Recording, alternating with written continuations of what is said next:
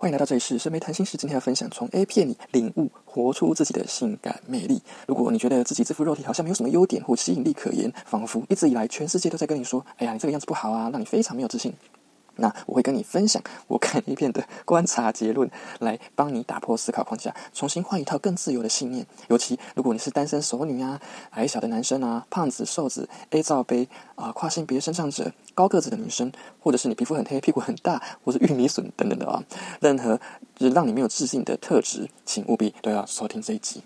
另外，这个频道呢会借由谈心来分享身心灵的学习、灵性观、自我成长的体悟与心得。希望每次的分享都可以让心灵更自由。如果你有兴趣的话，可以订阅并且按下铃铛。你有看过那张那个知名的迷音梗图吗？就是一个小小矮人、白人女子配上不五个还六个的高壮黑人吗？非常重口味的对比照，让人印象很深刻。我就曾经和朋友谈心，他哦也是一只小芝麻。本来他对自己非常没有自信，因为社会的主流主流声音啊，都会告诉他说：“哦哟，男生就是要一百七十公分起跳才合格啊。”但是我自己听到的是，有些人对于小芝麻，他们会觉得说：“哦，男生小芝麻哦，那抱起来用火车便当姿势超爽的。”就是意思就是说呢，小芝麻的零号啊，用来打炮，对于某些人来说是非常有吸引力的。这些年，我也慢慢发现了一些证据，来证明我过去听到很多社会的刻板观念都是错的。比如嘞，呃，太胖啊不好啊，你体脂肪啊就是要控制在多少多少以下才好。但是事实上，肉肉的雄主啊，就是有一个肚子啊，然后很像维尼熊这种身材的雄主，一直都很有它的市场。它特别会给人安全感的感觉啦，或是抱起来很舒服，或是看起来很肉壮这样子。又或者说，呃，我有朋友，她就是一个大龄女子哦，四十岁了都还单身，她非常担心女生太老哦，就会一直贬值了，会嫁不出去了。偏偏哦，我另外一个朋友，他反而特别偏好那种地方的妈妈系列的 A 片，他老是会推荐给我一些女优啊，然后我看了之后，我就说，嗯，呃，这看起来像是大姐姐或阿姨耶，或者说，呃，嗯，这个是这个是伯母嘛？嗯，我就会被他骂说，哎呀，你不懂得欣赏啊。这就说明了熟女也有自己的市场，好吗？又比如说另外一个也是很常听到的哦，男生太瘦不好啦。不是啊？你知道 A 片里有一个主题标签叫做 Twink 吗？T W I N K，也就是那种瘦瘦的、白白净净的、看起来嫩嫩的男孩子，这样子的片子是有一群观众特别偏爱的哦。还有跨性别啊，也就是你你是男生，但是你想要当女生，或者是倒过来，你可能常常会听到有人跟你说：“哎呀，你这样不男不女的不好。”这句话也绝对是不正确的，因为我就是有朋友，他特别偏爱男生扮成女生的样子，他看了就会勃起，会有性冲动，会让他冰冰冰冰的。如果你是生障者，也有些人是特别偏好生障者的，呃，那个叫牧产者，他们会觉得生障者的身体。会特别让他们感兴趣，会引起他们的欲望。我觉得哦，A 片网站不管是 Pornhub 啊，还是 Twitter Twitter，都是最完整、诚实的人类菜单。会出现在里面的影片，就表示有人喜欢这个类型。你看，我可以常从中找到一些很奇妙的分类啊，比如很高的女生这个分类。我们不是常常都会听说啊，女生太高，男生就不敢去追吗？但是事实上，A 片世界里面就是有很多男生觉得高大的女生特别性感啊。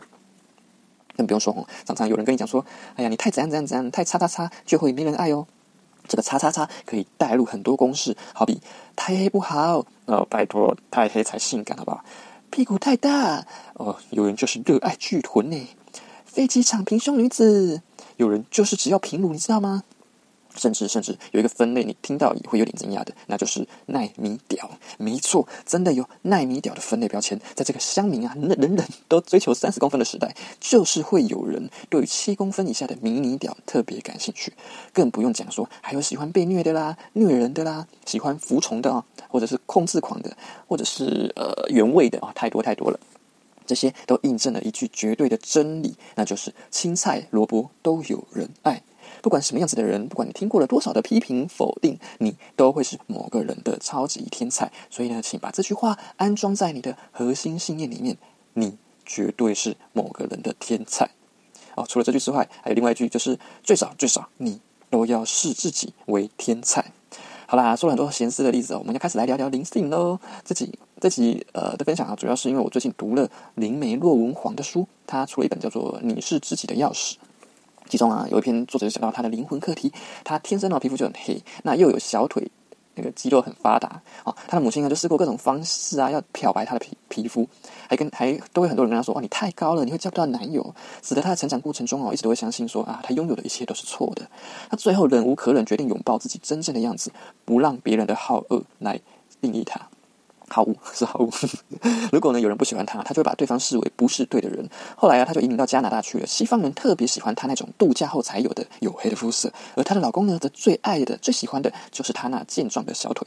他用自己来当例子说明，你选择了此生的肉身呢，还有一切的起始条件。也许你现在还不知道到底为什么我会选择这副肉体呢？但是如果你持续的活出自我，你最后就会找到他的道理。